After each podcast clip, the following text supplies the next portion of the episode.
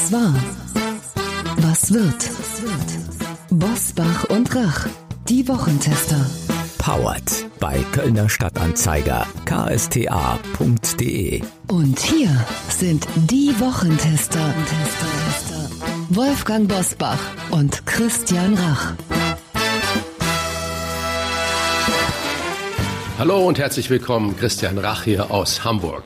Und aus Bergisch Gladbach meldet sich Wolfgang Bosbach. Impfstoffzulassung in Großbritannien jetzt schon. In der EU erst Ende Dezember, kann man das so sagen. Und Länderstreit über die Verteilung der finanziellen Lasten. Und Kritik an der Lockerung über Weihnachten aber Teil-Lockdown bis 10.01.2021. So könnte man die Corona-Top-Themen dieser Woche zusammenfassen. Auch wir kommen natürlich an dem Thema des Jahres und gleichzeitig auch Wort des Jahres 2020 nicht vorbei. Das wurde in dieser Woche von der Gesellschaft für deutsche Sprache gekürt und das Wort des Jahres ist Corona-Pandemie, dicht gefolgt von Lockdown. Naja, es gab schon größere Überraschungen. Das stimmt. Aber Wolfgang, Corona wird uns heute mal mit einem etwas anderen Blick beschäftigen. Wir sprechen mit einem der erfolgreichsten YouTuber und wir sprechen mit einem der beliebtesten Comedians im Land. Was war? Was wird? Heute mit diesen Themen. Auf dem Prüfstand der Wochentester. Krisenwitze. Warum ist Lachen über Corona so wichtig? Digitalwissen. Machen YouTuber den besseren Unterricht? Lockdown-Lockerung. Wie fahrlässig sind die laschen Regeln an Weihnachten? Als Gäste begrüßen die Wochentester Comedian Michael Mittermeier, der mit seinen Corona-Chroniken die Bestsellerlisten stürmt und Mr. Wissen to Go, YouTube-Star Mirko Drotschmann, der nun auch im ZDF Geschichte erklärt. Und auch heute wieder mit dabei unser Redaktionsleiter Jochen Maas, der sich immer dann zu Wort meldet, wenn wir ein klares Urteil abgeben sollen. Hallo und schönen guten Tag aus Köln. Ich möchte Sie heute an dieser Stelle auf eine Aktion aufmerksam machen, über die wir gleich noch mit Mirko Drotschmann sprechen werden. Der Kölner Stadtanzeiger untersucht nämlich in einer neuen Umfrage, dem Schulcheck, wie es um die Digitalisierung der Schulen in Köln und den umliegenden Städten und Kreisen bestellt ist. Die Redaktion hat Lehrerinnen und Lehrer, Eltern sowie Schülerinnen und Schüler aufgerufen zu bewerten, wie digital ihre Schulen oder die ihrer Kinder sind. Da haben sich in der Corona-Krise nämlich große Lücken offenbart, als die Kinder im Frühjahr nicht mehr in den Klassenräumen unterrichtet werden konnten. Nach nur zwei Tagen dieser Aktion sind schon mehr als 1400 Rückmeldungen eingegangen und erste Zwischenergebnisse sind erstaunlich, vielleicht aber auch wenig überraschend für denjenigen, der sich mit dem Thema ein bisschen beschäftigt hat. Denn auf die Frage, wie gut sie im Studium für digitalen Unterricht ausgebildet wurden, antworten die Lehrkräfte mangelhaft. Im Durchschnitt geben sie ihrer Ausbildung eine 5,2. Soweit erste Ergebnisse dieser Umfrage. Die läuft noch ein bisschen weiter. Alle Ergebnisse gibt's ab Mitte Januar beim Kölner Stadtanzeiger und Sie können da auch mitmachen. Die Umfrage dauert ungefähr zehn Minuten und ist zu finden unter ksta.de slash Schulcheck. Schul-Check geschrieben. Das ist vermutlich schon die erste Aufgabe, an der man scheitern kann. Also ksta.de slash Schul-Check. Und zu gewinnen gibt's auch was. Keine Schiefertafeln, sondern drei iPads von Apple sind im Angebot. Und jetzt starten wir in die Top-Themen der Woche. Wie war die Woche? Wolfgang Bosbach und Christian Rach sind die Wochentester. Wolfgang, bevor wir gleich äh, über Humor in der Krise sprechen, einen kleinen Moment Pause. Lass uns äh, eine Sekunde Trier dieses schreckliche Ereignis, schreckliche Tat, die da passiert ist. Ein 51-jähriger Amokfahrer, ich würde sagen Mörder, ist mit seinem SUV in der Fußgängerzone hineingebraust und hat mindestens fünf Menschen getötet. Äh, mindestens sage ich deswegen, weil noch der ein oder andere oder die ein oder andere ums Überleben ringt. Unter den Toten ein Baby, das gerade mal neun Wochen alt wurde und dessen Vater auch. Das sind doch Taten, die einen sprachlos machen. Wie kann man das noch kommentieren? Da hält man natürlich den Atem an, das macht einen sprachlos, das macht einen fassungslos, dann unendlich traurig, aber auch wütend. Man denkt natürlich, was sind das für Menschen, die derart grausame Taten begehen? Was geht im Kopf eines Täters vor? bevor er so einen Tatentschluss fasst, es ist ja leider nicht das erste Mal gewesen, dass ein Auto, ein Kraftfahrzeug als tödliche Waffe benutzt wird. Und man überlegt sich natürlich sofort auch, wie kann man so etwas verhindern? Und je länger man darüber nachdenkt, desto eher kommt man zu dem Gedanken. Das lässt sich gar nicht verhindern. Man kann zum Beispiel Großveranstaltungen in Innenstädten, in Fußgängerzonen, an anderen sehr belebten Orten durch Poller schützen, dass man dort mit einem Kraftfahrzeug nicht hinein kann. Aber eine ganze Innenstadt kann man in dieser Form leider nicht abriegeln, so sicher machen, dass nichts mehr passieren kann. Das Auto als Waffe mal wieder, in diesem Fall offenbar die Tat eines psychisch gestörten Deutschen ohne religiösen oder politischen Hintergrund. Jedenfalls ist das der Ermittlungsstand heute. Bewegend dazu die Worte des Trierer Oberbürgermeisters Wolfram Leibe. Er hat gesagt, wir sehen diese Bilder immer wieder im Fernsehen aus anderen Ländern und denken immer, in Trier, also bei uns, kann das nicht passieren. Und jetzt ist es in Trier passiert. Ich bin sprachlos. Ende des Zitat. Das Grauen vor der Haustür. Zeigt uns das nicht erneut, lieber Christian, wie fragil, wie unsicher unser Leben ist? Ja, klar, das ist genau das, wo wir einhalten müssen, mal immer verschnaufen. Und ich habe schon, ich bin wirklich ein Weihnachtsliebhaber und aber nicht im Sinne des Geschenke-Rausches und mehr, schneller, höher, sondern auch im Sinne der besinnlichen Zeit. Und äh, wir leben ja gerade in dieser so schrecklichen Pandemie, wo wir noch gar nicht wissen, Impfstoff hin oder Impfstoff her, wie lange das Ganze noch dauern wird. Das heißt, dieses, wie du es gerade so schön gesagt hast, äh, fragile in unserem Leben, das haben wir im Moment ja täglich um uns herum und so eine Tat wie in Trier, das ist ja eigentlich nur die Spitze dessen, was dann noch so on top kommt und eigentlich fast für depressive Züge äh, sorgen kann. Und der Bürgermeister von Trier hat es ja toll gesagt, wir lassen uns davon aber nicht unterkriegen.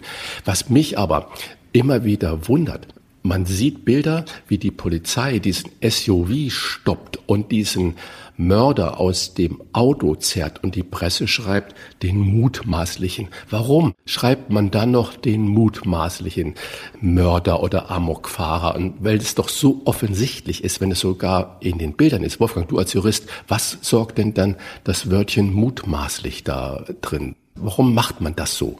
Die Unschuldsvermutung, die so lange gilt, bis ein rechtskräftiges Urteil gesprochen wurde, selbst wenn der Täter, der mutmaßliche Täter auf frischer Tat angetroffen worden ist. Also ist es keine Mutmaßung mehr, sondern äh, es ist offensichtlich, aber noch nicht äh, vom Gericht bestätigt. So ist es. Wenn du dich so äußerst, dann ist es etwas anderes, als wenn äh, die Presse es in einem Presseorgan macht. Dann besteht eben tatsächlich die Gefahr, dass man dann presserechtlich belangt wird, eben weil die Unschuldsvermutung sogar für den Täter gilt, der mit der Waffe in der Hand angetroffen wird. Gut, ich finde das eine ganz wichtige Einordnung, vor allen Dingen für unsere ganzen Zuhörerinnen und Zuhörer, damit man das mal versteht, warum die Presse in diesen Momenten wirklich auch vorsichtig agieren muss, weil sonst wird so ein Schauplatz hinterher auf eine ganz andere Ebene gezogen, wo er eigentlich gar nicht hin muss. Vielen Dank dafür. Ja, mich interessiert am Ende dieser Runde, die ja mh, hm, logischerweise eine etwas besinnlichere ist, euer Wochentester-Urteil. Wir haben gerade über, oder ihr habt gerade über den Augenblick gesprochen, das Fragile im Leben. Vergessen wir manchmal, wie kostbar dieser Augenblick ist?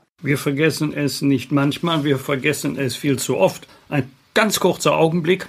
Es muss ja nicht immer ein dramatisches Ereignis wie eine schwere Straftat sein. Ein Unfall, ein Unglück, eine bittere medizinische Diagnose kann unser Leben in Sekunden völlig verändern. Deswegen gib jedem Tag die Chance, der Beste deines Lebens zu werden. Wolfgang, du hast es ganz schlau gesagt, gib jedem Tag die Chance, der Beste deines Lebens zu werden. Wenn wir aber jeden Augenblick absolut offen und immer nur bei uns und äh, mit dem Gewissheit äh, legen, es könnte der letzte Augenblick sein. Ich glaube, das würde unser Dasein überfordern.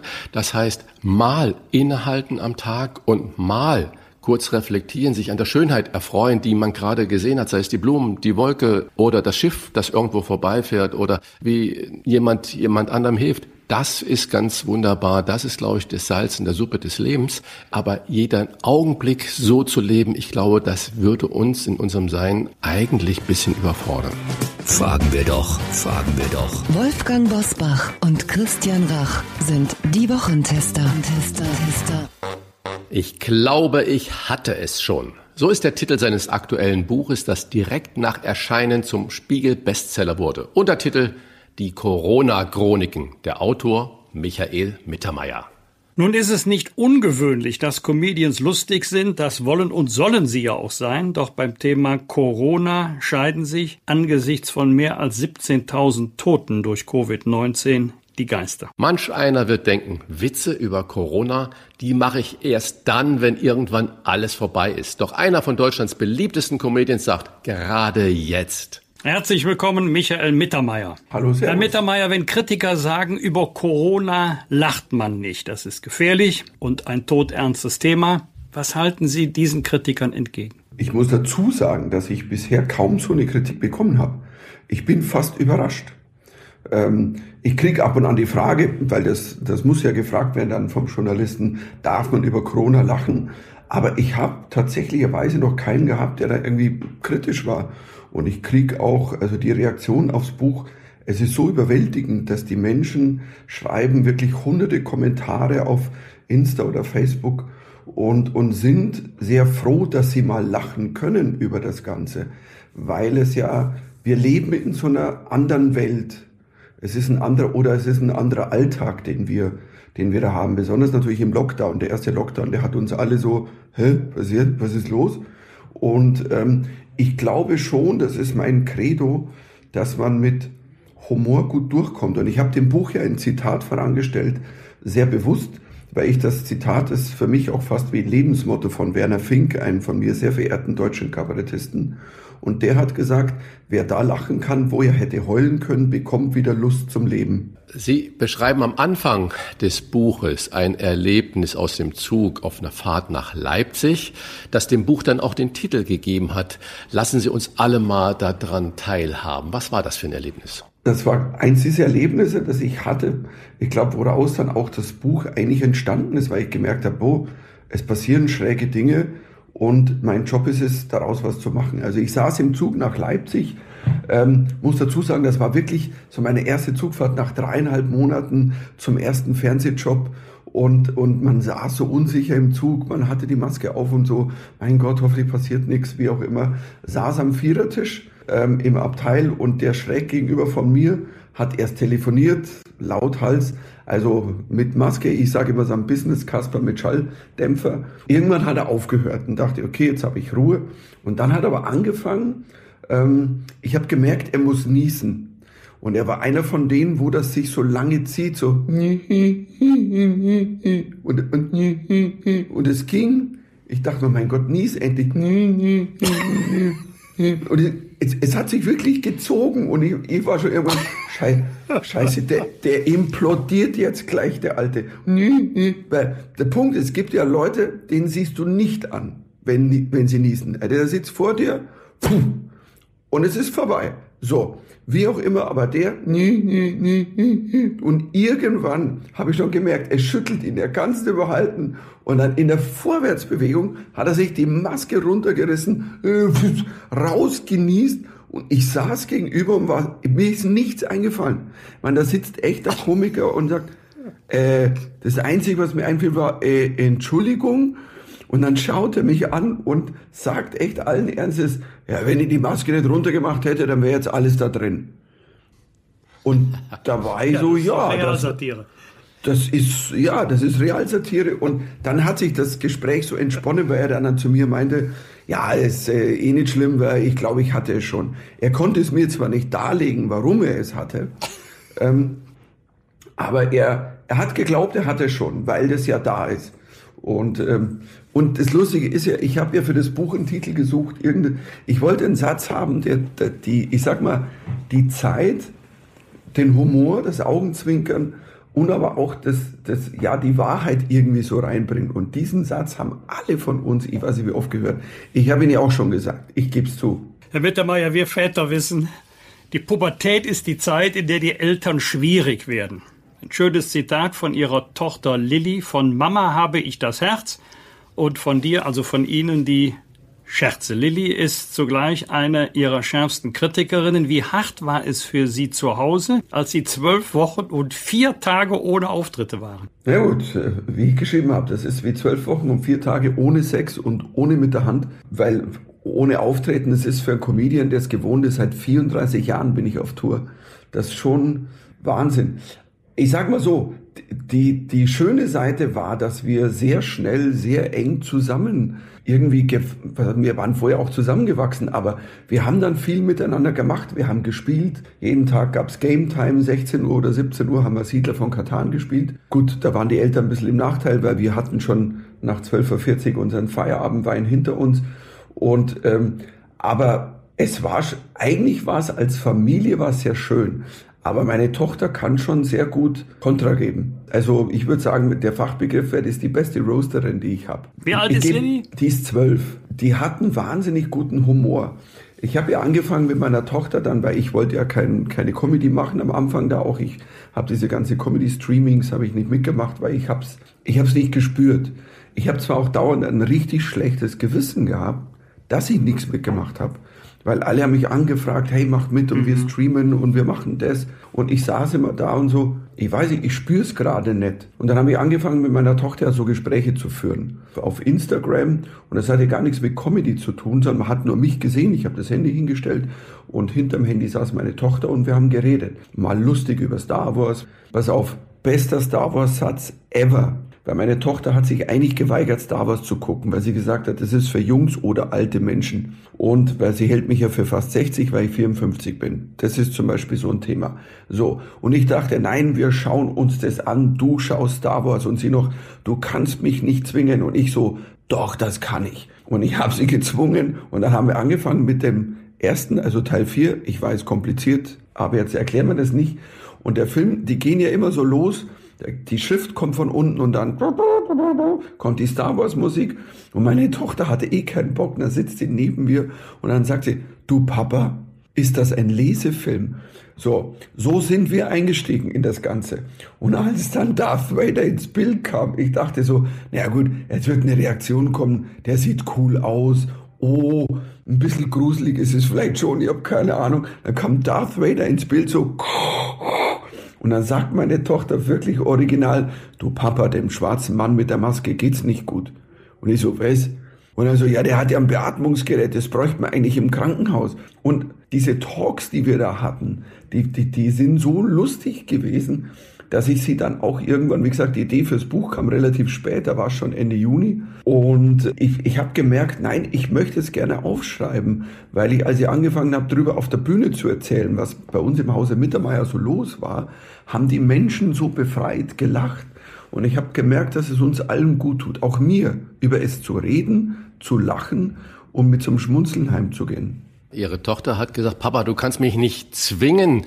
Und dann hat sie als zweites noch gesagt, äh, der kranke schwarze Mann da. In ihrem Buch schreiben sie über den erzwungenen Lockdown, den wir alle ja irgendwie ertragen mussten über den Rausch als Lösung. Das ist in Ihrem Fall vermutlich ein bisschen Ironie gewesen und Sie haben gerade auch von den ganzen Kollegen schon äh, erzählt, aber bei vielen Künstlern war es natürlich auch unglaublich viel Ernst dabei. Kennen Sie denn Kolleginnen und Kollegen, bei denen es zurzeit ziemlich schlecht aussieht, psychisch wie auch äh, materiell, die eben keine Auftritte dann mehr haben und kein Einkommen mehr haben und so weiter und so fort und nicht so eine tolle Familie haben? Ich kenne genügend. Also ähm, ich habe in meinem Umfeld natürlich sehr viele. Also das geht, weißt du, bei Lichttechnikern los, Tontechniker, Veranstalter, die ich kenne, die wirklich also nicht wissen, kann ich meine Bühne je wieder aufmachen. Ich kenne natürlich ja auch, ich kenne eine Menge Kabarettisten, Kleinkünstler, Comedians, die jetzt eben leider nicht so bekannt sind, die durchkrebsen. Und was ja der Wahnsinn ist, dass ich, ich kenne einige oder Musiker, die kämpfen jetzt noch mit den Hilfen ähm, aus dem Frühjahr. Die haben die jetzt noch nicht. Ich war, ich war ja letzte Woche war ich ja bei der, äh, ich nenne sie jetzt einfach Kollegin Maybrit Illner und habe da mal irgendwie ähm, eben gesagt, Freunde, es ist schön, eine Novemberhilfe auszugeben. Das Problem ist, da sind viele da draußen, die haben noch nie mal die Aprilhilfe oder eine Maihilfe. Die wären froh, was zu kriegen. Und ähm, da sieht schon sehr düster aus. Also ich sage mal, ich habe ja aus, aus Spaß und Ironie und halb ernst letzte Woche gesagt, gebt mir einfach die Handynummer von Olaf Scholz, weil ich habe mit dem mal ähm, ein schönes Gespräch gehabt vor ein paar Jahren. Und, und dachte ich so, ich glaube, es geht immer nur auf der persönlichen Ebene. Herr Bosbach, Sie kennen das ja auch, dass wahrscheinlich, dass Politiker oft, wenn man dann persönlich vor jemanden steht und es jemand erklärt und mit jemand redet, das ist oft ganz anders, wie wenn dann Initiativen ja, und dann so. durchläuft das alles irgendwelche Wege. Und der Punkt ist, ich habe jetzt auch eine Nummer vom Finanzministerium bekommen und da werde ich jetzt anrufen und ich bin ja nicht der Oberchecker, ich bin nur einer, was, das war ich immer schon mein ganzes Leben. Ich bin ein guter Verbinder, ich bin ein guter Zusammenführer in, in, in Kunstprojekten, Kulturprojekten, wo ich verschiedenste Künstler zusammengeführt habe, aber auch bei sowas. Ich habe auch ähm, da schon gute Erfahrungen gemacht, also im politischen Aktivismus, dass ich dann persönlich mit Politikern sehr viel weitergekommen bin. Und ähm, das, was ich ja gefordert habe, wäre ja im Grunde genommen das Einfachste.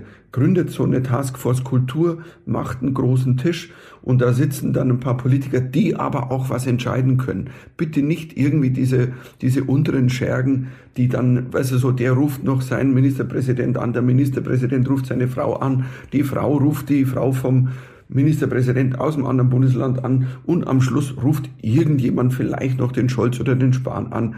Das macht alles keinen Sinn.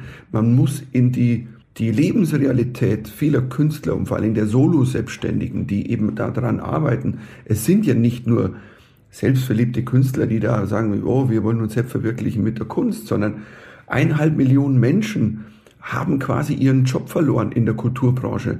Und ähm, es geht mir nicht so ganz in den Kopf rein, warum man nicht da Lösungen finden kann, wie dass die auch Kurzarbeitergeld bekommen. Du kannst es ja ausrechnen. Nimm einen Schnitt vom letzten Jahr, Deckel oben drauf. Ähm, ist natürlich logisch, du musst nicht eben sein, wenn es ein wahnsinnig hohes Gehalt war, das musst du nicht machen, aber die, und ganz unbürokratisch, weil, weißt du, dieses Betriebskostensystem da vom Anfang, diese Geschichten, das ist alles das findet nicht statt in der Lebensrealität von den Solo-Selbstständigen. Und, die Solo-Selbstständigen sind ja eigentlich der Betrieb. Sie selber. Genau. Die sind der Betrieb und deren ja um deren wirtschaftliches Überleben.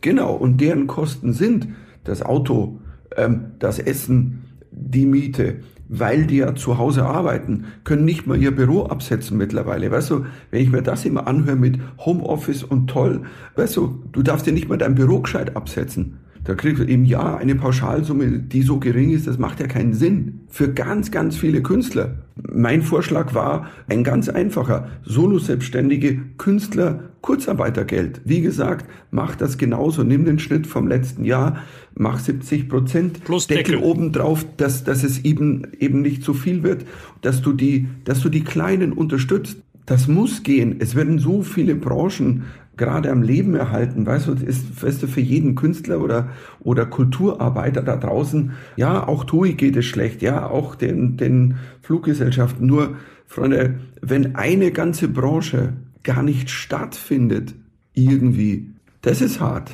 Genauso geht's ja der Gastronomie. Äh, auch da warten unglaublich viele Kollegen noch auf Auszahlungen vom Frühjahr und auf Unterstützung vom Frühjahr. Das Ganze wurde natürlich jetzt über einen guten Sommer ein bisschen zur Seite geschoben.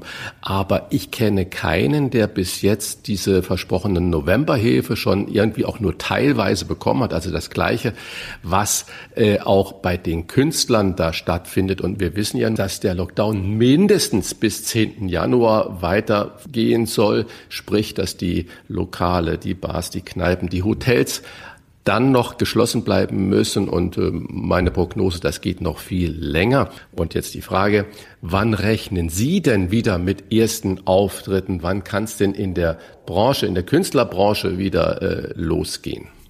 Naja, das wird auch noch einige Zeit dauern. Ich glaube, die ersten, in Anführungszeichen, sinnvollen Auftritte, wo dann auch mal eine Menge Leute drin sind, wie 400, vielleicht auch je nachdem mal 1000, das wird der Sommer sein, das werden die Open Airs sein. Ich glaube nicht, dass eine Tour in jeglicher Form stattfinden wird. Meine Tour wird nicht stattfinden. Problem ist, wir dürfen es nur noch nicht absagen oder wir können es nicht absagen, solange wir nicht eine Aussage haben, quasi in Anführungszeichen von oben, weil die Hallen lassen die Veranstalter wieder nicht aus Verträgen. Die Veranstalter haben aber auch kein Geld jetzt sich rauszukaufen, weil sie ja sowieso kein Geld verdienen. Und, und das ist alles ein Kreislauf. Und ähm, ich glaube, Also wie gesagt, im Frühjahr kann es sein, dass man kleine Veranstaltungen immer macht. Das habe ich ja auch gemacht jetzt im, im Herbst, Oktober, ähm, im September, Oktober. Ich habe ähm, kleine Clubs gespielt, wo ich gesagt habe, komm, ähm, dann kriegen wir wenigstens da die 100 Leute rein, die zugelassen sind. Solche Dinge. Sowas wird vielleicht stattfinden, aber sinnvoll, dass in der Branche Geld verdient wird, auch für die Veranstalter. Vor Sommer ist da nichts. Und der Herbst wird auch schwierig weil selbst wenn die Sachen stattfinden, alles, was nicht ausverkauft war, was verschoben wurde, wird auch nichts mehr oder nicht mehr viel verkaufen. Das ist das Problem, weil ähm, wir reden immer von der Novemberhilfe und der Dezemberhilfe. Wenn die vielleicht auch noch kommt, ähm, für die Künstler und die Kulturarbeiter, die verlieren Minimum ein komplettes Jahr. Also das ist dann ein Monat, wenn der überhaupt ankommt oder vielleicht zwei, wenn der noch ankommt. Und dann reden wir aber von, wir reden von einem kompletten Jahresausfall. Minimum. Prognose überleben das nur die großen bekannten Gesichter plus Entourage und die kleinen, äh, die gehen über den Jordan? Also so einfach wird man es nicht sagen können, weil es gibt auch viele, ähm, ich sag mal, kleine, in Anführungszeichen, ähm, oder unbekanntere Künstler, die sehr findig sind in Dingen, die sie machen, die ähm, dann mal ein Streaming-Konzert machen, wo man dann auch was zahlt dafür, weil diese umsonst Streaming-Sachen, das ist natürlich Quatsch, weil das entwertet die Kultur ja noch mehr. Das heißt, jetzt kriegst du noch umsonst das, wo du dann andere zahlst. Aber ich kenne auch ganz viele Kollegen, junge Comedians, ähm, die auch, ich habe mich mit ein paar getroffen in Berlin, das war im Oktober, und die ihre Open Mics wieder gemacht haben. Da ist dann der Hut rumgegangen, manche haben auch kleine Shows gespielt und die waren natürlich auf der einen Seite frustriert, dass nicht viel geht, aber die hatten auch wahnsinnigen Elan und eine Kraft und so einen guten Spirit. Wir werden das überleben. Und ähm, ich, ich glaube schon auch, das ist schon auch eine Aussage, ähm, die Künstler wie die Menschen müssen sich im Moment in so einer Situation vom Lockdown, war auch beim ersten Lockdown so, von Spiegel stellen und sich angucken und sagen, wer bin ich und was mache ich denn normal? Und, ähm, und du musst dich abchecken, was könnte ich denn tun? Ich bin zum Beispiel einer, ich nehme jede Challenge an. Ähm, wenn ich nicht so spielen kann, spiele ich anders. Deswegen bin ich ins Autokino gegangen. Ich habe Auftritte gespielt, 100 Menschen auf einem Platz, wo sonst 3000 sind. Ich habe vor 90 Leuten in einer 8000er Halle gespielt. Ähm, das alles zu machen, um zu zeigen, es geht. Kultur kann stattfinden. Wir brauchen nur auch da, und deswegen dieser Tisch mit den Politikern, wir brauchen Standard, wir brauchen mal so ein paar Standardregeln. Weil jetzt haben wir diese 16 Bundesländer, jeder Länderfürst erlässt irgendeine Regel in seinem Bundesland. Ähm, das macht auf Dauer keinen Sinn. Wir brauchen eine Grundfläche und dann wird es immer natürlich Bundesländer geben, wo äh, es weniger, wo die Zahlen niedriger sind, die Ansteckungszahlen, die Todeszahlen, die vielleicht sagen, ja, wir lassen statt 200 400 rein oder 800, weil es bei uns ist es anders. Aber wir brauchen ein Grundsystem, weil ich kenne so viele Veranstalter, die jetzt Hygieneauflagen erfüllt haben, die haben sich Lüftungen gekauft, die haben Plexiglasscheiben, man hat die, die Reihen umgestellt und das geht. Also es ist nicht so unsicher im Theater oder im Kino zu sitzen, wie es immer hingestellt wird. Also ich fahre auch U-Bahn und ich sage es ganz ehrlich, also natürlich fühle ich mich in der U-Bahn unwohler, wie, was weiß ich, wenn ich im Pantheon in Bonn stehe und, und da sitzen 200 Leute gedistanzt, weil normalerweise gehen ja 500, 600 rein. Herr Mittermeier, wir werden in dieser Folge noch mit Mirko Drotschmann sprechen, der als Mr. Wissen to Go einer der erfolgreichsten Wissensvermittler auf YouTube ist. Sie bekennen in Ihrem Buch, Zitat, beim Homeschooling habe ich versagt. Was ist im Hause Mittermeier schiefgelaufen? Was heißt im Hause? Nicht beim Hause, sondern nur bei mir. Was, Sie müssen, was, was, ist, was ist bei mir schiefgelaufen? Warum habe ich, warum habe ich mir nichts gemerkt von früher? Es ist halt einfach so, meine Frau meinte zu mir, komm Michael, also, weil die hat tatsächlicherweise, die hat während der Zeit im ersten Lockdown, die hat viel Musik gemacht, die hat produziert im Keller, immer gesagt, du, jetzt übernimm du mal ein bisschen mehr so die, die Pflichten da oben im Erdgeschoss. Ja, kenne ich. Die und, Sätze kenne ich, ja. Ja, ja, und, und ich habe es versucht. Ich habe so ein bisschen, also ich dachte so, ja, hm, versuch's, aber da war, also, wie gesagt, mit meiner Tochter streite ich schon bei Star Wars, da ist bei Mathe schwierig. Und ich sage es immer gern mit dem Satz, ich bin nicht der Unterricht, ich bin die Pause. Und ich habe es versucht, Den hätte ich früher brauchen können, den Satz. Den ja, hätte ich früher gut brauchen können. Kann ich Ihnen jetzt geben. Also vielleicht mache ich mal ein T-Shirt draus. Im, Im, vierten Lockdown wird ein T-Shirt draus. Ich ähm, wäre bei euch überall vorbeigekommen und hätte euch Mathe erklärt. Das ist ja unsere in der, Befürchtung. In der Pause, in der Pause. Ich sag's mal ganz ehrlich, wenn das ein Koch zu mir sagt, sage ich natürlich spontan, lieber hättest du was gekocht für uns. Weil da bin ich nämlich auch Nullnummer. Ich kann keine Schule, ich kann kein Kochen. Ich bin eigentlich sinnlos. Es ist schön, dass meine Frau mich noch im Haus hält. Ich kann ähm, kochen und rechnen. Okay. Gleichzeitig. Ich kann immerhin essen, das ist doch auch was. Ja, ich auch. Ne, ich bin, ich bin der beste Besteller überhaupt. Ich bin der fucking Besteller auf Hell. Ohne Schmarrn. Und meine Tochter hatte diesen schönen Satz immer gesagt, Papi, ähm, ich, ich würde nie essen, was du kochst, aber alles, was du bestellst. Und das ist eins der schönsten Komplimente, das ich je von ihr bekommen habe. Apropos Besteller.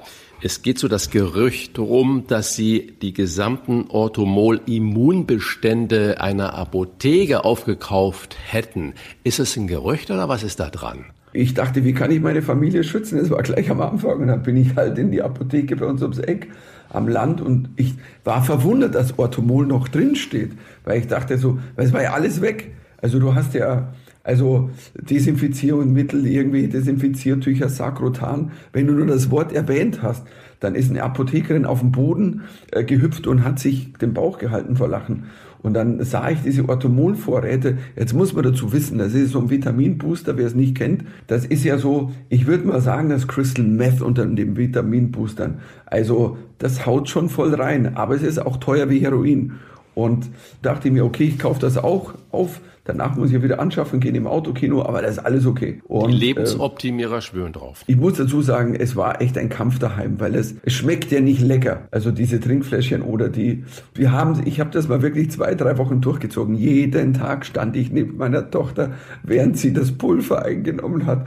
Und dann habe ich auch immer gewartet, so, ist unten, ja Papa, alles ist unten ähm, ist gut, schmeckt total gut. Ja, Lilly, nee, nee, du musst es runterschlucken. Ist aber unten, vertraust du mir nicht. Solche Gespräche haben wir da geführt. Mittlerweile wurde ich von Orthomol kontaktiert und kriege jetzt ein Survival-Paket geschickt. Das Ding ist ja so, Humor machst du ja immer über die Dinge. Ich erwähne ja nicht irgendwelche Marken, um, um, um Werbung für irgendwas zu machen, sondern ich glaube ja immer an die Realität des Humors. Deswegen ja auch mit dem Buch je realer der Humor ist, den du erzählst, die wahre Geschichte aus dem Supermarkt, dass du da drin standst, dass du das erlebt hast, die Menschen spüren das. Und wenn du irgendein Mittel erfindest fürs Buch ja. Ähm, oder für die Nummer auf der Bühne, die Leute merken das. Und es klingt dann komisch, wenn du sagst, ja, ich habe hier, ähm, keine Ahnung, den Vitamin X Boosting Drink gekauft. Nee, das gibt's nicht. Aber ähm, ich glaube, viele klopfen sich auf die Schenkel und sagen, ja, ja, Herr Mittermeier, genau so ist es. Ja, Weil sie auch mit ihrem eigenen Leben konfrontiert werden. Das ist das, was ich eben von ganz vielen höre. Dass viele haben mir geschrieben und gesagt, sag mal, warst du bei uns zu Hause im Lockdown? Bei hm. uns ist es genauso abgelaufen. Weiß zwar nicht, ob jeder um 12.40 Uhr schon sich mit Weißwein mal äh, zugebrettert hat, aber es waren viele, denke ich. Ich habe immer gedacht, das Buch muss aufhören, meine Tochter muss das letzte Wort haben, weil die hat so viele tolle Returns geliefert. Und dann habe ich meine Tochter, als das Buch fertig war, war alles geschrieben, habe ich sie gefragt, so, pass mal auf, Lilly, also, was willst du mal sagen? Du hast das Schlusswort.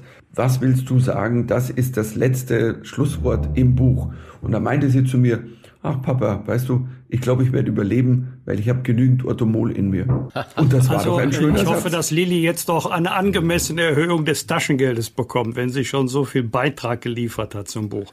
Sagen Sie das nicht zu laut.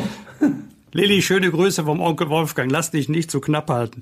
Dass man auch über Corona lachen darf. Das hat er heute einmal mehr bewiesen, so ernst die Lage auch ist. Und diese Sendung wurde nicht gesponsert durch Orthomol. Es war übrigens ein Gespräch mal sehr ernst und mal heiter. Denn nur so, mit Orthomol oder ohne, gibt es wieder Kraft fürs Leben. Wenn Sie mehr lachen wollen, dann lesen Sie bitte ich glaube, ich hatte es schon, die Corona-Chroniken. Vielen Dank für dieses Gespräch. Das wirkt wie ein Antikörper. Herzliches Dankeschön an Michael Mittermeier. Ich danke auch und ähm, ja, bleib gesund, kommt gut durch. Vor Weihnachten schöne Grüße an Lilly. Ja, das mache ich. Otto Mohl soll auch noch beim Rechnen helfen können. Also.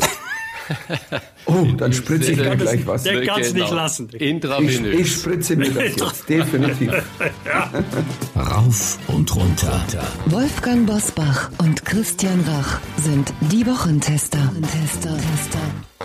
Wir geben Ihnen an dieser Stelle immer unsere ganz persönliche Bewertung ab über das, was wir in dieser Woche gut oder schlecht fanden. Daumen hoch oder Daumen runter, klare Urteile sind gefragt. Wolfgang, gab es für dich in dieser Woche etwas, wo du gesagt hast, Daumen hoch oder Daumen runter? Daumen hoch für das Verbot der sogenannten Sturmbrigade 44 ist vom Bundesinnenminister verboten worden. Kleine Meldung in allen Medien, aber ich halte das für wichtig. Auch eine kleine Gruppe, Neonazi-Gruppe, waffenaffin, gewaltbereit. Aber dieses äh, Vereinsverbot hat doch gezeigt, dass der Staat nicht wehrlos ist, dass er wehrhaft ist und dass ähm, die Radikalen, auf welchen politischen Seiten auch immer, egal ob linksradikal, rechtsradikal, religiös, politisch motivierte Radikale damit rechnen müssen, dass der Staat, den sie angreifen, sich auch zur Wehr setzt und wir haben auch die Mittel dazu. Daumen runter für den Erfinder der Überschrift ist unsere Vakzinverteilung die richtige Strategie. Also äh, wa- was spricht eigentlich gegen Impfstoff? Wir haben ja hier auch an dieser Stelle schon mal das Thema Anglizismen erwähnt. Nun ist das ein Begriff, der aus dem Lateinischen kommt, aber ein Impfstoff ist nun wirklich ein bekannter und anerkannter Begriff. Was spricht dagegen, dann das deutsche Wort zu nehmen? Scheinbar die Intellektualität, die man ausdrücken möchte. Vielleicht äh, würde uns jetzt der Autor der Zahlen sagen, Impfstoff wäre viel zu lang gewesen. Äh, Lieber Christian, was hat dich in dieser Woche besonders bewegt, geärgert oder gefreut? Ganz ehrlich, Wolfgang, ich weiß gar nicht, wo ich wirklich anfangen soll. Das ist so vieles passiert, was so gerade so ein bisschen unter dem Monitor äh, dahin wappert und wo so Tatsachen geschaffen werden. Zum Beispiel Hongkong. Ähm, ich war mal in Hongkong, ich war auch mal in Shanghai und äh, so und finde das eigentlich ganz toll, auch wie es so war. Und was da im Moment äh, passiert mit der Verurteilung äh, der drei Demonstranten, die das bisschen angeführt haben, das ist Wahnsinn. Das Parlament wurde ausgehebelt, die Opposition entmachtet. Das heißt, China schwappt da absolut äh, rüber und der Westen duckt sich da völlig weg, finde ich. Also unglaublich äh, beängstigend wie das da so passiert. Eine kleine Sache weiter, was mich unglaublich aufregt, äh, die CDU in Sachsen-Anhalt blockiert äh, die Erhöhung der Rundfunkgebühren um 86 Cent und äh, lässt daran, so wie es im Moment aussieht, vielleicht sogar die Koalition scheitern. Ich weiß nicht, was die da treibt. Wir schmeißen mit Milliarden um uns herum. Wir retten Firmen, wir machen alles Mögliche. Wir haben unglaubliche Probleme mit Cybermobbing, was dann gleich der dritte Punkt ist, den ich noch anführen möchte. Und dann macht sich ein kleines Parlament auf und diskutiert und lässt Regierungskoalitionen vielleicht daran scheitern, ob 86 Cent erhöht werden oder nicht.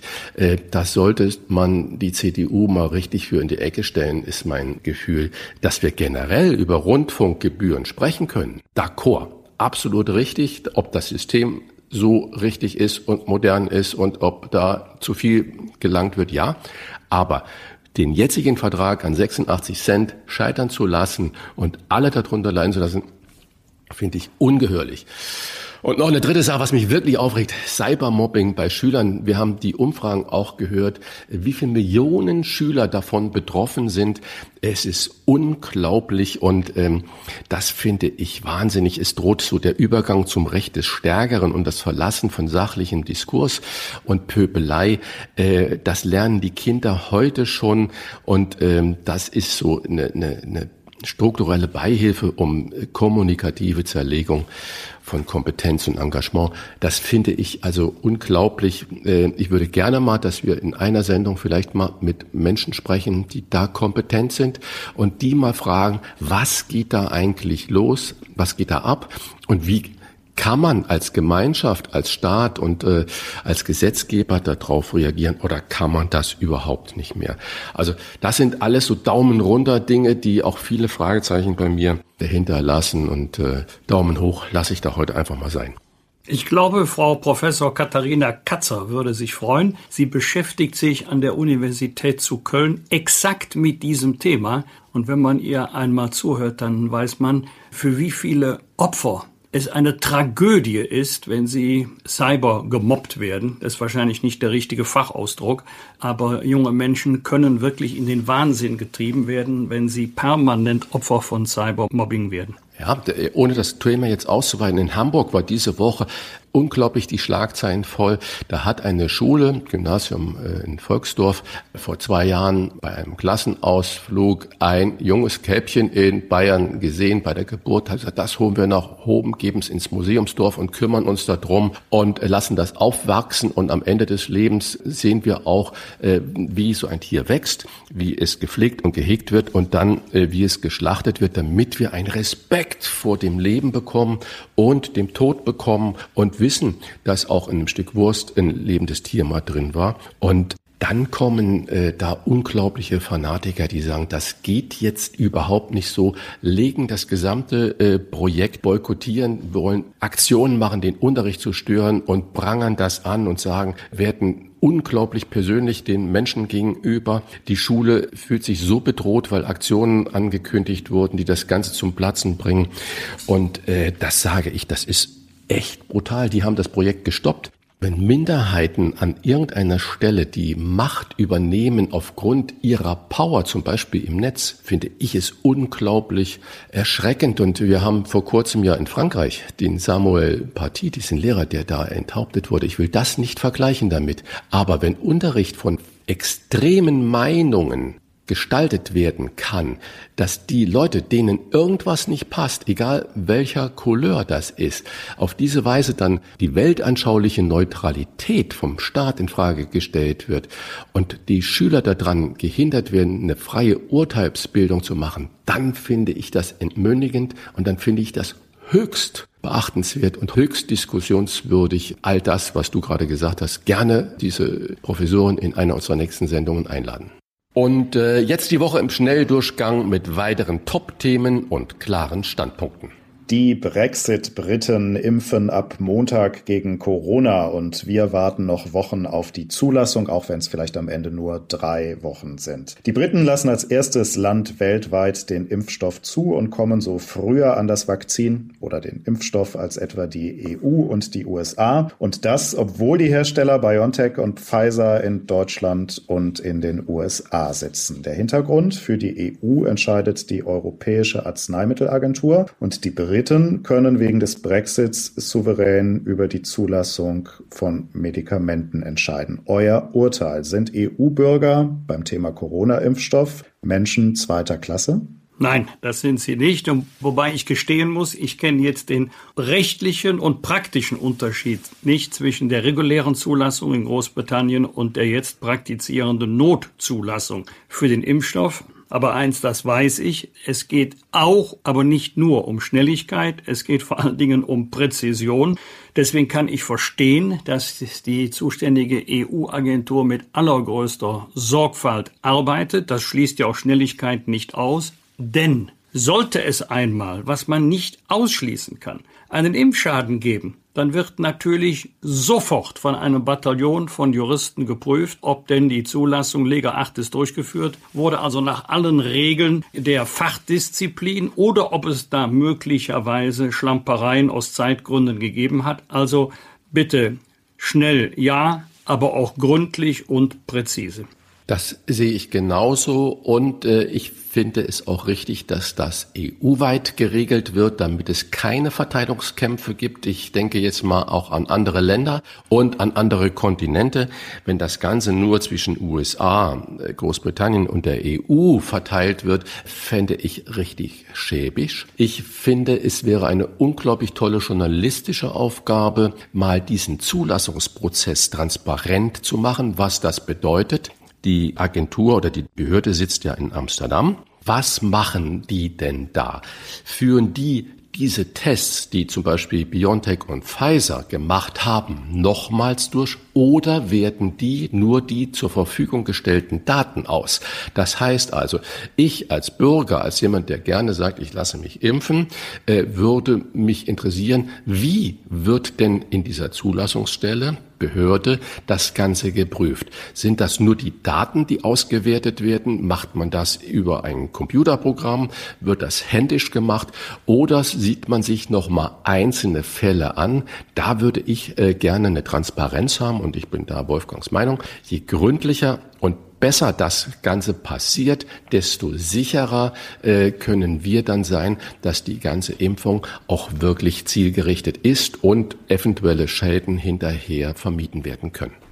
Wir kommen zum zweiten Rauf und Runter in dieser Woche. Wir haben schon oft über ihn gesprochen. Jetzt ist es offiziell. Jogi Löw darf Bundestrainer bleiben. Nach dem Willen des DFB soll er seinen bis zum Ende der WM 2022 laufenden Vertrag erfüllen. Begründung des DFB ein einzelnes Spiel. Gemeint ist das 0 zu 6 gegen Spanien, dürfe nicht Gradmesser für die grundsätzliche Leistung sein. Euer Urteil. Geht es bei Löw wirklich nur um die Leistung in einem einzelnen Spiel?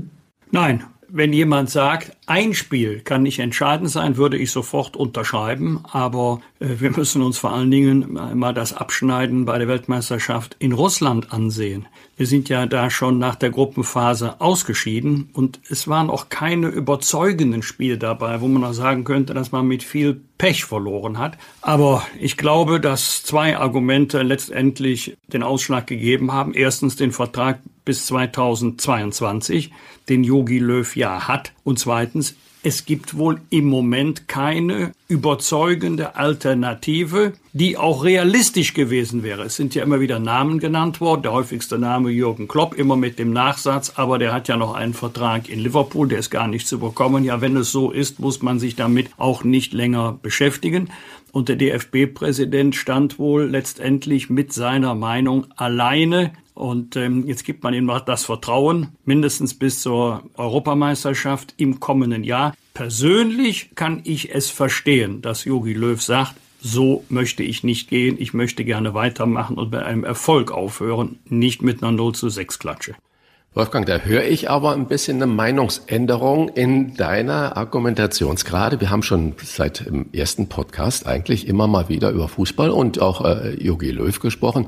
Und ich hatte damals die Meinung vertreten, er hätte schon direkt nach äh, Moskau zurücktreten sollen, können, müssen um sein Denkmal, das er ja zweifelsohne hat, äh, nicht zu beschädigen. Man hätte diese Niederlagen vergessen. Du hast da vehement dagegen argumentiert und äh, ich sage, jetzt haben wir gar keine andere Chance, als dass er weitermacht. Und ich würde das sogar unterstützen.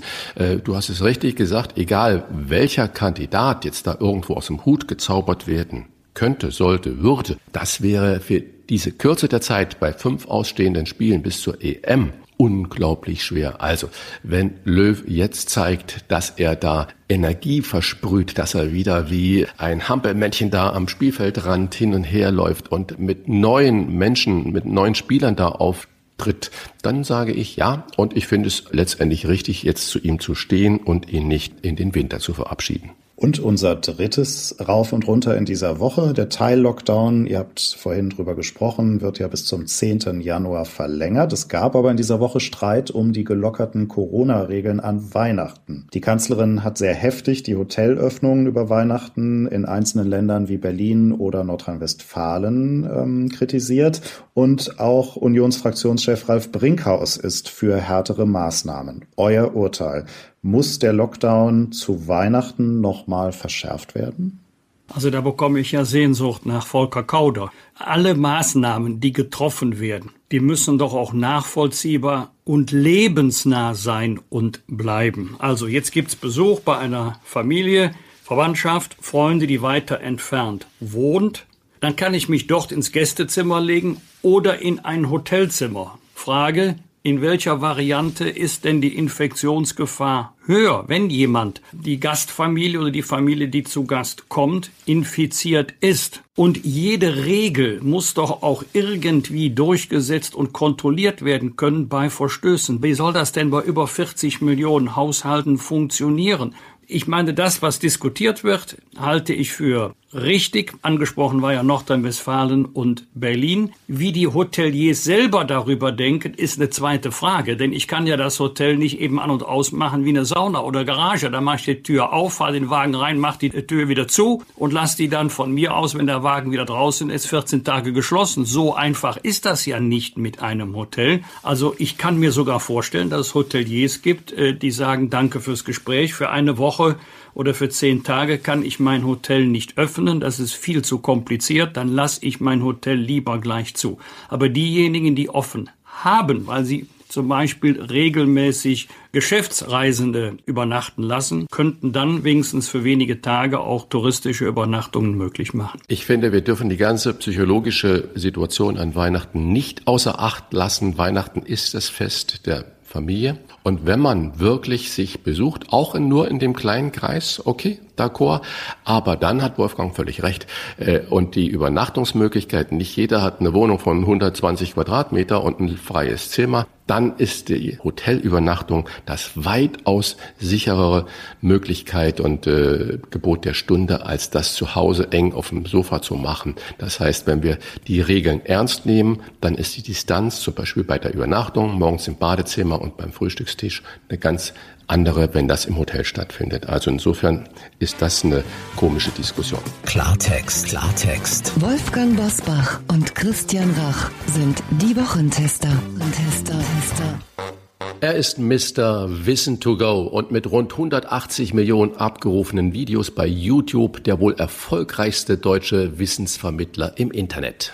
Und ab Sonntag 19.30 Uhr erklärt er den ZDF-Zuschauern in drei neuen Terra X-Folgen Momente in der Geschichte, kompakt und unterhaltsam. Und wir wollen mit ihm heute darüber sprechen, warum sich immer noch so viele Schulen und damit auch Lehrerinnen und Lehrer so schwer tun mit dem digitalen Unterricht, der gerade in dieser Pandemiezeit wichtiger denn je geworden ist. Herzlich willkommen, Mirko Trotschmann. Hallo, Dankeschön. Herr Rotschmann, es war eine Schlagzeile in dieser Woche, die Symbolkraft hatte. Laptops für Lehrer erst im neuen Jahr. Der Grund unter anderem lange Lieferzeiten. Dabei wurde die Großanschaffung bereits im August beim Schulgipfel im Kanzleramt verkündet und von einem Schnellverfahren war die Rede. Herr Rotschmann, haben wir schneller den Impfstoff gegen Corona als ein Laptop für digitalen Unterricht in den Schulen? Wie kann das sein? ja, es wäre uns auf jeden Fall allen zu wünschen, äh, möglichst bald einen Impfstoff zu haben. Und ich befürchte ja auch so ein bisschen, dann, wenn die Laptops da sind, sind sie schon wieder veraltet. Das ist ja total schnell bei Technik so und dann kann man so wieder neue beschaffen und das dauert dann auch wieder entsprechend lang. Aber äh, davon mal abgesehen ist es natürlich äh, symptomatisch dafür, wie es in der digitalen Bildung in Deutschland läuft. Es wurde jahrelang sehr vieles verschlafen und jetzt äh, wird versucht, im Eiltempo Dinge nachzuholen, die gar nicht so schnell nachzuholen sind. Und nur weil künftig viele Lehrerinnen und Lehrer einen Laptop haben, werden, wird der digitale Unterricht ja nicht besser. Also da muss man noch sehr, sehr viel machen.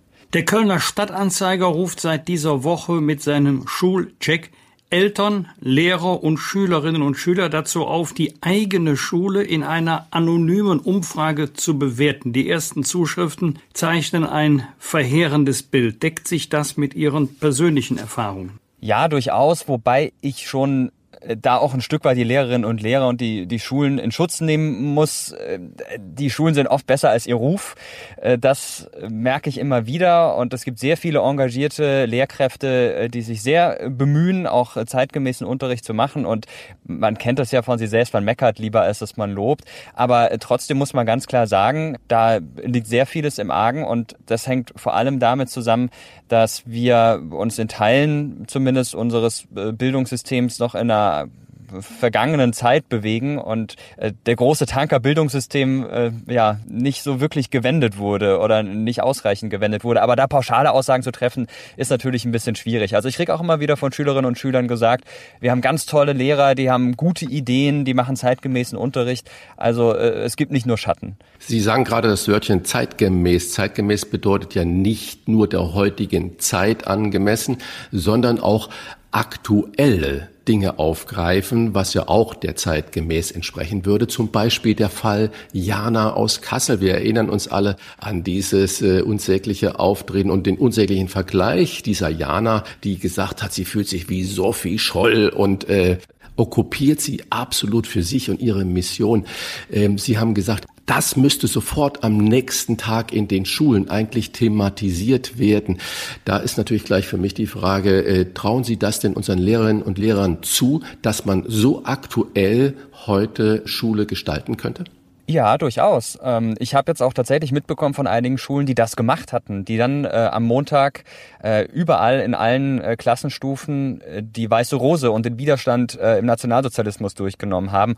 Und das sind natürlich hochqualifizierte Lehrkräfte in Geschichte, die sich natürlich in ihrem Studium und auch für den Unterricht entsprechend befasst haben mit dem Widerstand in der NS-Zeit und die sowas sicher gut machen können. Und es ist natürlich dann schon viel verlangt, dass man mal eben eine Unterrichtseinheit aus dem Ärmel schüttelt über Nacht quasi. Aber äh, man muss da ja nicht tiefschürfenden Vortrag äh, vor den Schülern halten, sondern man kann ja auch gemeinsam äh, die Geschichte entdecken und erkunden und äh, den Leuten das näher bringen. Also ich finde, diese Aussage dieser Dame aus Kassel hat sich ja eingereiht in eine ganze Reihe unsäglicher NS-Vergleiche aus der Querdenkenbewegung. Da wurden Judensterne getragen, auf denen ungeimpft stand. Oder dann der Anne-Frank-Vergleich einer Elfjährigen, die offenbar von ihren Eltern das auf den Zettel geschrieben bekommen hat, damit sie das so vorliest und gesagt hat, naja, wir haben uns da versteckt beim Geburtstag feiern und haben uns gefühlt wie Anne Frank. Das sind einfach unsägliche Vergleiche und da finde ich es sehr wichtig, dass dort, wo, wo es möglich ist, Leute zu bilden, nämlich in der Schule, das auch thematisiert und behandelt wird. Und ich glaube schon, dass unsere Lehrerinnen und Lehrer in Deutschland das drauf haben und das hinbekommen. Herr Drotschmann, das mag für einige ganz bestimmt richtig sein, aber Hand aufs Herz, das ist eher die Ausnahme als die Regel, dass man aktuelle politische, gesellschaftliche Ereignisse im Unterricht schnell in einen historischen Kontext stellt. Warum scheitert oft oder zu oft die Aktualität im Unterricht? Kann es daran liegen, dass das eben in den Lehrplänen nicht vorgesehen ist? Ja, das stimmt. Also das ist das eine, dass es in den Lehrplänen nicht ausreichend vorgesehen ist. Ist natürlich auch schwierig hier pauschal von 16 Bundesländern zu sprechen. Es gibt Bundesländer, da läuft es besser, in anderen läuft es schlechter. Aber äh, es liegt auch daran, dass die Lehrpläne so voll sind und das gar nicht zulassen. Ich habe viele Freunde, die als Lehrer arbeiten und die sagen mir, ich würde das ja sehr gerne machen. Aber ich muss so viel durchpeitschen äh, in diesem Schuljahr, da weiß ich überhaupt nicht, wie ich das hinbekommen soll. Und wenn ich nur eine Stunde zu einem aktuellen Thema mache, dann fehlt mir diese Stunde für andere Themen. Und ich glaube, da würde es äh, gut tun, wenn man die Lehrpläne ein bisschen entschlackt, Dinge rausnimmt. Und äh, das passiert ja in NRW zum Beispiel Beispiel auch, indem man sagt, wir machen Kompetenzunterricht des ähm, Lehren und Lernen und ähm, geben dann nicht alles im Detail vor, sondern sagen, das sind die Lernziele, die müssen erreicht werden.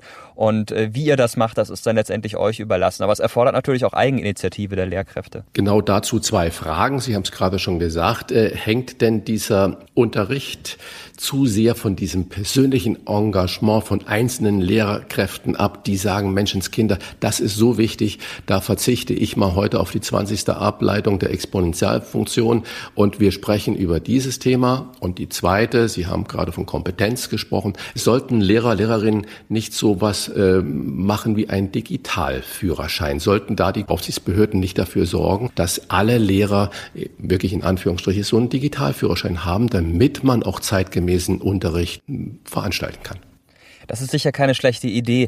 Ich bekomme in einigen Bundesländern mit, dass in der Lehrerausbildung äh, das Thema Digitales inzwischen eine Rolle spielt, ähm, teilweise auch eine große Rolle. In Rheinland-Pfalz zum Beispiel, wo ich häufiger äh, an Lehrerseminaren bin, ähm, kriege ich das mit. Das finde ich toll.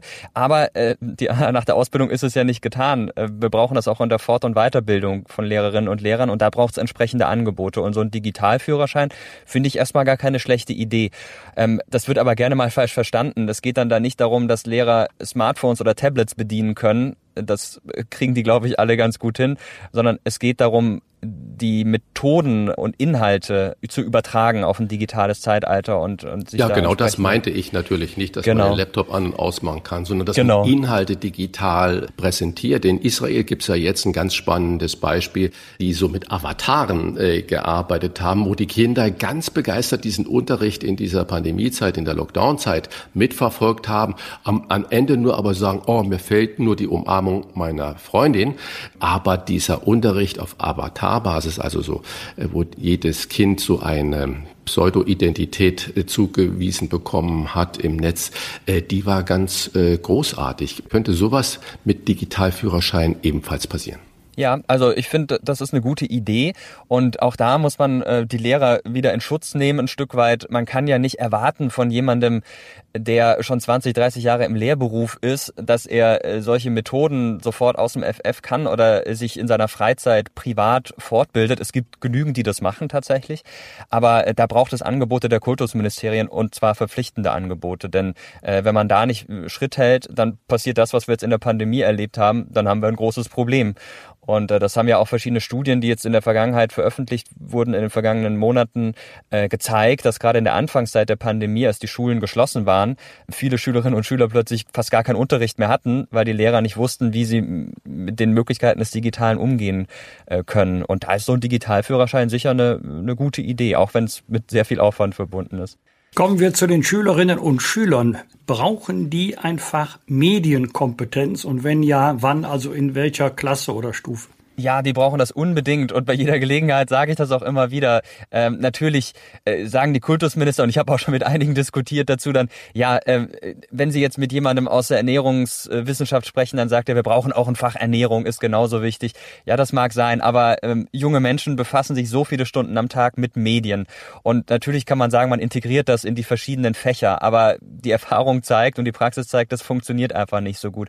Und wenn man einfach Medien hat, ich würde sagen, man kann das sogar schon ab der ersten Klasse äh, unterrichten, dann ähm, hilft das sehr. Das hilft dabei, Falschmeldungen einzuschätzen, sicher mit den Daten im Netz umzugehen, sich kompetent durchs Internet zu bewegen, äh, nicht auf Phishing und andere Dinge reinzufallen.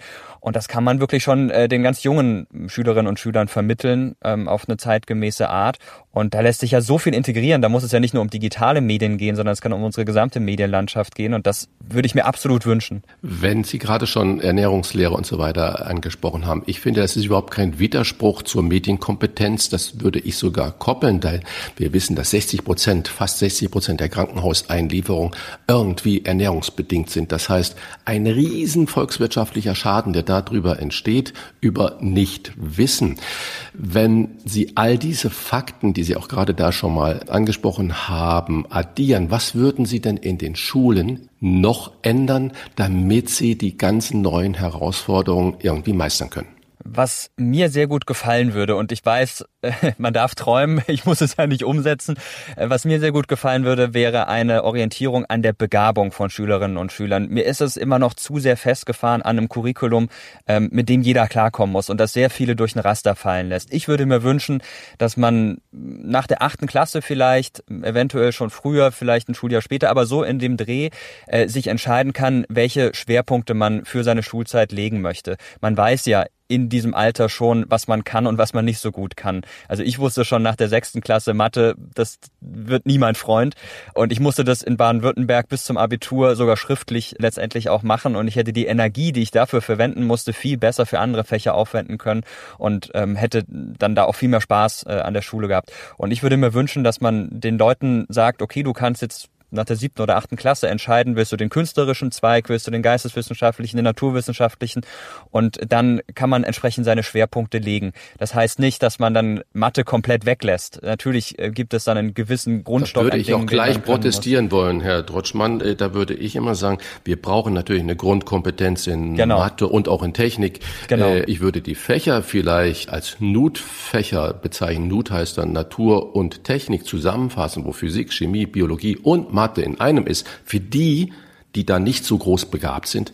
Aber ohne Mathe geht das einfach nicht ja. im Leben. Und ohne äh, die, die, ich würde lieber die Ausbildung der Mathematiklehrer oder Physiklehrer, die verändern, damit das viel praxisbezogener statt ist, damit man weiß, wozu Statistik zählt, wo, damit man weiß, was eine Exponentialfunktion ist. Das Wort haben wir im Moment hundertmal von der Kanzlerin gehört. exponentieller Anstieg der Corona-Zahlen und so weiter und so fort. Also da würde ich immer vorsichtig sein. Bin sehr dafür, für die Begabung, da haben Sie völlig recht.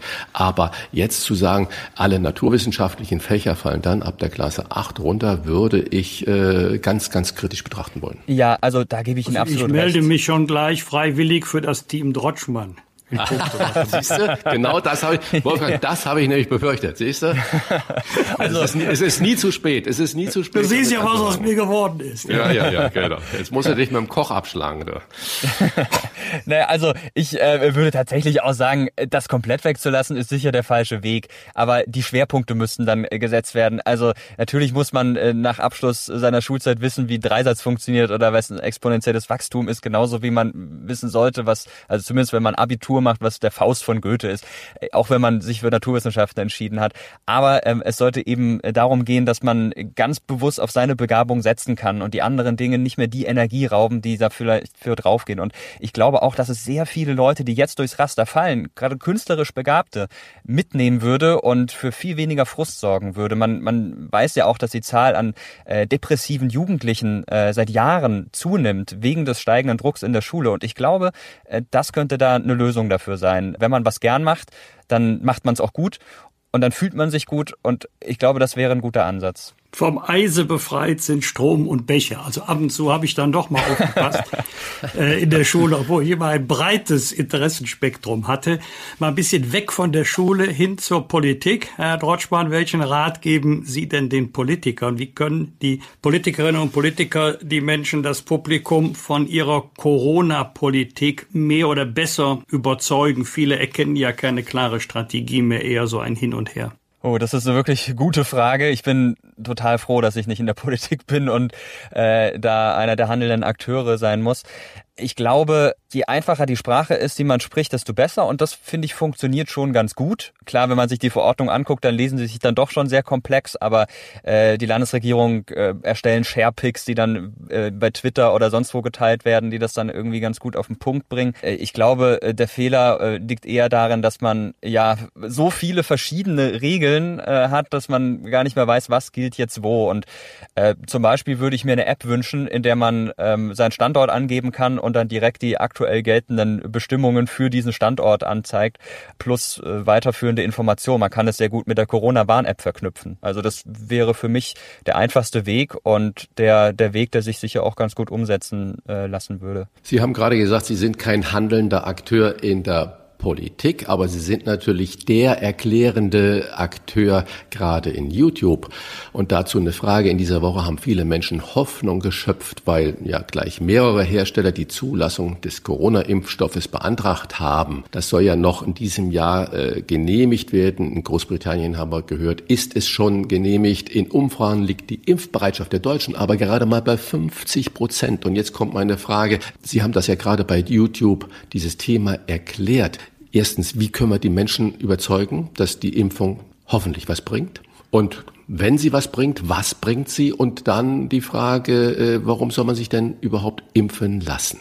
Ja, das sind sehr gute Fragen. Ich äh, bin jetzt kein Biologe oder äh, Virologe, der ähm, sich da jetzt äh, auf medizinischer Ebene ähm, oder inhaltlich auskennt, aber ich glaube, äh, dass man Menschen immer dann überzeugen kann, wenn sie sehen, das ergibt Sinn, das zu machen, das hilft was.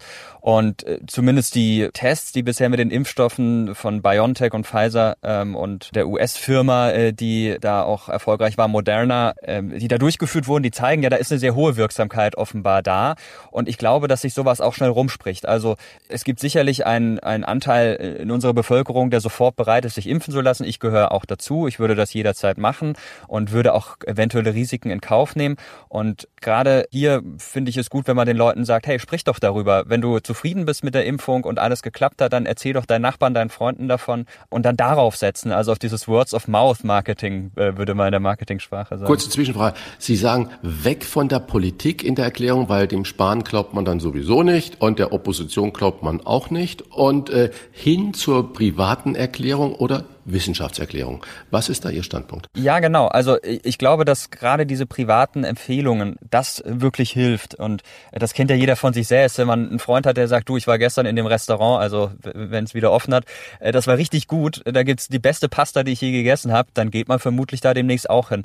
Und äh, so ist es dann auch mit einem Impfstoff. Wenn mir ein Freund sagt, du, ich habe mich impfen lassen, kaum Nebenwirkung und jetzt bin ich da viel entspannter und dann würde ich sagen, na okay, komm, dann probiere ich es doch auch aus. Also äh, ich glaube, dass sich viele Leute halt über die, die Risiken Sorgen machen. Und wenn man den Menschen da die Sorgen nimmt und sagt, guck mal, es ist eigentlich ziemlich unproblematisch, wovon ich jetzt einfach mal ausgehe, ansonsten hätte der Impfstoff ja auch in Großbritannien keine Zulassung bekommen, dann kann das schon zum Erfolg führen. Aber Herr Drotschmann, wenn Ihnen dann der Freund sagt, Mensch, bei der Impfung oder die, die, der halbe Tag danach war alles gut bei mir, dann ist das ja noch kein Beleg für Nebenwirkungen. Was sagen Sie denn zu so einem Argument dann?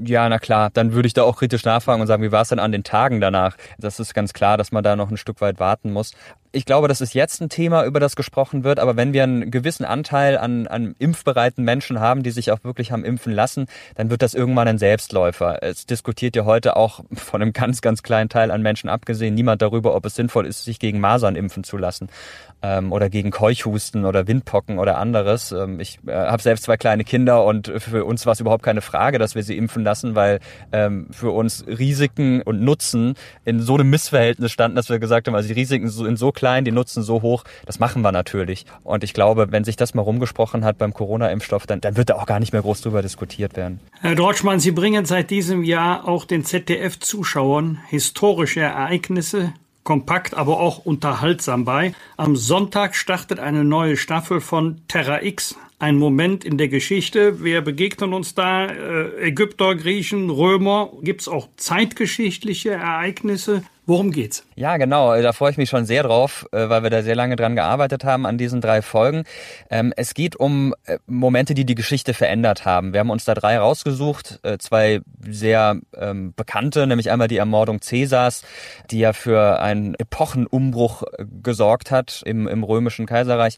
Außerdem der Sturm auf die Bastille, das Ereignis der frühen Neuzeit schlechthin und dann bisschen ähm, aus dem Rahmen fallend äh, die Völkerschlacht bei Leipzig. Also nicht ein Moment, sondern dann ähm, ein Ereignis, das auch für lange Zeit äh, Veränderungen gebracht hat. Ähm, und wir halten dann immer verschiedene Momente an und erzählen davon ausgehend die Schicksale verschiedener Beteiligter. Bei der Völkerschlacht sind es zum Teil fiktive Beispiele, bei der Ermordung Cäsars äh, sind es reale Personen.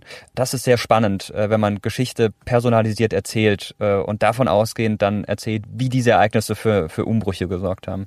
Und wir befinden uns im Moment in einem ganz spannenden Moment der Geschichte, sind wirklich Teil davon, diese Corona-Pandemie.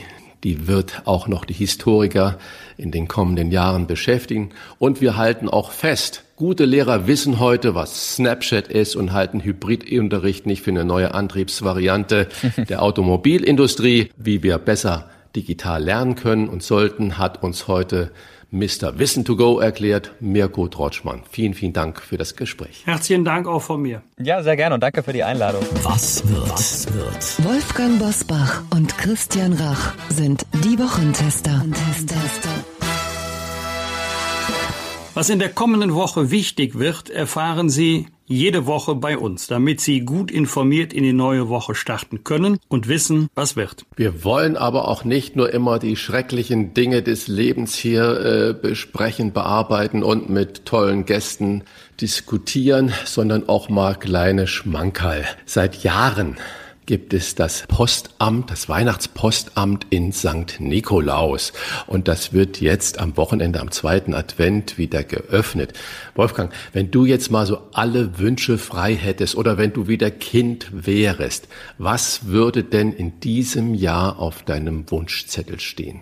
Also mit einem Fußball kann man mir in jeder Altersstufe eine Riesenfreude machen. Meine Mutter hat immer gesagt, wenn der Ball rollt, rollt der Verstand mit. Also ob drei Jahre 30 oder jetzt 68, über einen Fußball würde ich mich immer freuen. Auf keinen Fall ein Handy. Wenn ich noch mal Kind wäre, dann könnte meine Mutter mich ja immer nach Hause zitieren. Ich weiß, dass es für meine Mutter eine Qual war, ihren Sohn ausfindig zu machen, um ihn daran zu erinnern, dass er jetzt langsam nach Hause kommen muss, weil die Hausaufgaben auf ihn warten. Ich bin ja wie viele andere in meiner Generation auf der Straße groß geworden und es gab damals, Klammer auf Gott sei Dank, Klammer zu, noch kein Handy. Wir waren wirklich unabhängig. Vor 25 Jahren wurde die erste Folge der Harald Schmidt Show ausgestrahlt. Christian, vermisst du den Burschen im Fernsehen ebenso wie ich auch? Jetzt sieht man einmal vom Traumschiff ab. Ja, unbedingt, weil das ist eine Farbe, die eigentlich mich immer dazu gebracht hat, abends spät noch da zu sitzen und zu hören, was der große Meister da von sich gibt. Und zu mir hat er mal gesagt, weißt du, was so toll ist, die Einschaltquoten gehen mir am Arsch vorbei. Das heißt, er hat sich nie darum gekümmert, ob das, was er da tut, erfolgreich ist oder nicht erfolgreich ist, sondern er hat einfach blitzgescheit und blitzschnell äh, Kommentare rausgehauen und mit Leuten gesprochen. Und ich finde es zum Beispiel auch schade, dass er jetzt im Spiegel aufgehört hat, seine kleine Videokolumne zu machen. Und er war noch nicht mal mehr bereit, ein Abschiedsvideo oder ein Abschiedsinterview mit den Kollegen äh, da zu machen. Ich persönlich äh, vermisse ihn da äh, wirklich sehr und ich finde es äh, ganz, ganz schade. Ich habe ihm zum 60. Geburtstag, ein paar Jahre her jetzt schon, gratuliert und gesagt, Menschenskinder, lass uns beide doch mal gemeinsam eine Fernsehsendung machen mit dem Titel Schmidts Rache. Aber hat er dann abgelehnt. Schön. Wolfgang, am Montag jährt sich zum 50. Mal der Jahrestag des Kniefalls von Willy Brandt in Warschau. Auch wenn Brandt jetzt nicht äh, einer deiner Parteifreunde ist, das war doch ein weltbestimmendes und prägendes Ereignis. Äh, wie siehst du das als Politiker und als CDU-Mitglied? Ja, das ist so. Man sagt ja häufig, auch häufig zu Recht, Bilder können eine stärkere Wirkung entfallen als Texte oder Reden. So war es hier auch. Das war eine starke Geste von Willy Brandt. Es gab große Zustimmung, es gab allerdings auch Kritik. Und Willy Brandt ist ja dann auch der Friedensnobelpreis verliehen worden. Ich glaube, dass auch, nicht alleine, aber auch diese Geste Kniefall in Warschau ein Auslöser war, dass ähm, Willy Brandt zu den Kandidaten gehört hat und letztendlich auch dann der Preisträger wurde. Die Musikerin Judith Holofernes von Wir sind Helden verlost am Mittwoch via Livestream bedingungsloses Grundeinkommen im Gesamtwert von 240.000 Euro, allerdings nicht pro Person. 20 Menschen erhalten ein Jahr lang jeden Monat 1000 Euro von dem Verein Mein Grundeinkommen. Wie stehst du, Christian, zu dieser Idee, die ja auch politisch und gesellschaftlich immer wieder diskutiert wird, meist kontrovers? Ja, du hast es ja schon gesagt, seit Jahren äh, wappert dieses ähm, immer wieder durch die Medien und durch die Gesellschaft und durch die Politik. Und äh, ich glaube auch Dirk Rossmann, den wir ja gerne mal einladen würden, äh, hat sich dazu schon mal geäußert und viele sehr, sehr reiche Menschen ebenfalls. Ich äh, habe auch die ein oder andere Untersuchung mal darüber gelesen und viele Soziologen sagen ja, das ändert eigentlich gar nichts an der Motivation der Menschen äh, zur Arbeit zu gehen. Ich weiß das nicht, wie es sich verhält, wenn jeder per se, ich sage mal von Geburt aus 1000 Euro bekäme, unabhängig seines Familienstandes, seines Alters oder äh, wie hoch wohlgeboren er ist und so weiter. Ähm, ich weiß es nicht, ähm, wird dann alles gleich teurer, weil man ja weiß, da gibt es ja 1000 Euro, die man abgreifen kann. Äh, wie wird sich das auf unsere Arbeitsmoral auswirken und so weiter und so fort. Ich wäre viel lieber für eine Grundrente die jedem zusteht, der äh, eingezahlt hat und die diese Altersarmut, diese schreckliche Altersarmut, die es heute überall gibt und vermehrt geben wird, die das abfedert als ein Grundeinkommen äh, von Geburt an. Also das ist aber alles noch nicht äh, fertig durchdacht, bei mir ebenfalls nicht im Kopf durchdacht, aber ich würde eher zu einer Grundrente tendieren, von mir aus mit 1000 Euro, wo dann die persönlich eingezahlte Rente noch on top kommt, so dass wir diese wirklich dieses Leben im Alter für viele, viele Menschen erträglicher machen könnten und dass man nicht schon am 15. jeden Euro dreimal umdrehen muss. Mich treibt noch eine andere Sache um. Wir haben schon mal ganz kurz erwähnt, Wolfgang, heute äh, Großbritannien hat als erstes die Impfzulassung sich gekapert, sag ich mal, äh, meint das nicht wörtlich, aber da geht es jetzt schon bald los. Was aber ja absolut raus ist aus der Diskussion und aus den Medien, in knappen drei Wochen ist der Brexit vollzogen und er ist nicht mehr auf dem Tablett, in den Nachrichten, in den Medien. Es ist wie abgeschnitten. Und äh, was glaubst du, steckt dahinter? Gibt es da noch eine Einigung? Sind die kurz davor, die Ziellinie gemeinsam ein Band zu durchschneiden oder stürzen wir damit ab? Großbritannien hat die Europäische Union schon verlassen. Jetzt geht es um die Frage, wie sind die zukünftigen Beziehungen, politischen, genau. wirtschaftlichen Beziehungen zwischen der EU und Großbritannien. Deal Warum oder No Deal, darauf konzentriert sich ja im Moment alles ich kann das jetzt nicht beweisen, aber das ist mein Gefühl. Großbritannien hat die Europäische Union verlassen, aber würde gerne die Vorteile der Mitgliedschaft der Europäischen Union behalten. Und das geht natürlich nicht. Es muss einen Unterschied machen, ob ein Land Mitglied der EU ist oder nicht, und es muss ein Vorteil sein und bleiben, in der Europäischen Union zu bleiben. Auf der anderen Seite kann ich tatsächlich verstehen, dass Großbritannien beim Thema Fischereirechte darauf pocht, dass hier ein Wechsel erfolgen muss. Denn auf der anderen Seite kann auch nicht die Europäische Union beim Thema Fischereirechte so tun, als sei Großbritannien noch ein Mitgliedsland. Aber ich fürchte erhebliche Nachteile, wenn es zu einem No-Deal-Brexit kommt. Die Ungewissheit ist ja, spielt ja eine große psychologische Rolle bei wirtschaftlichen Entwicklungen. Habe ich Gewissheit, Zuversicht oder Ungewissheit? Habe ich Misstrauen in die Zukunft? Dann allerdings fürchte ich für Großbritannien, dass die Nachteile dort größer sein werden als bei uns hier im Rest EU der 27. Noch ein kleines Schmankerl äh, am Rande. Du hast gerade Fischereirechte erwähnt. Das stimmt ja so. Es gab ein Urteil, ich habe es noch nicht vernommen, wie es ausgegangen ist. Da hat die Firma, die Captain Iglo vertreibt und als Signet, als Brand seit Jahren benutzt, gegen eine andere Firma geklagt, die ebenfalls einen älteren grauen Mann zum Werbeträger ihrer Produkte gemacht hat und hat gesagt, nein, da wird dann auf meinen Kosten äh, Geschäft gemacht. Ich bin gespannt, wie das ausgehen wird. Captain Iglo, ganz spannend. das sind Sorgen. Ja, das sind Sorgen. Ja, ist ein genau. beliebtes Thema bei Wettbewerbsstreitigkeiten. Das war die zehnte Folge der Wochentester. Wenn Sie Kritik, Lob oder einfach nur eine Anregung für unseren Podcast haben, schreiben Sie uns auf unserer Internet- und auf unserer Facebook-Seite. Die Wochentester.de Fragen gerne per Mail an kontakt@diewochentester.de. Und wenn Sie uns auf einer der Podcast-Plattformen abonnieren und liken, dann freuen wir uns ganz besonders. Danke für Ihre Zeit. Wir testen auch am kommenden Freitag gerne wieder für Sie die Woche. Punkt 7 Uhr, die Wochentester einschalten. Und dann mit einem Gastro-Spezial, unter anderem mit Tim Melzer. Wir freuen uns jetzt Guten schon Appetit. auf Sie. Danke. Was war? Was wird? Wolfgang Bosbach und Christian Rach sind die Wochentester. Ein Maßgenau Podcast. Powered bei Kölner Stadtanzeiger ksta.de.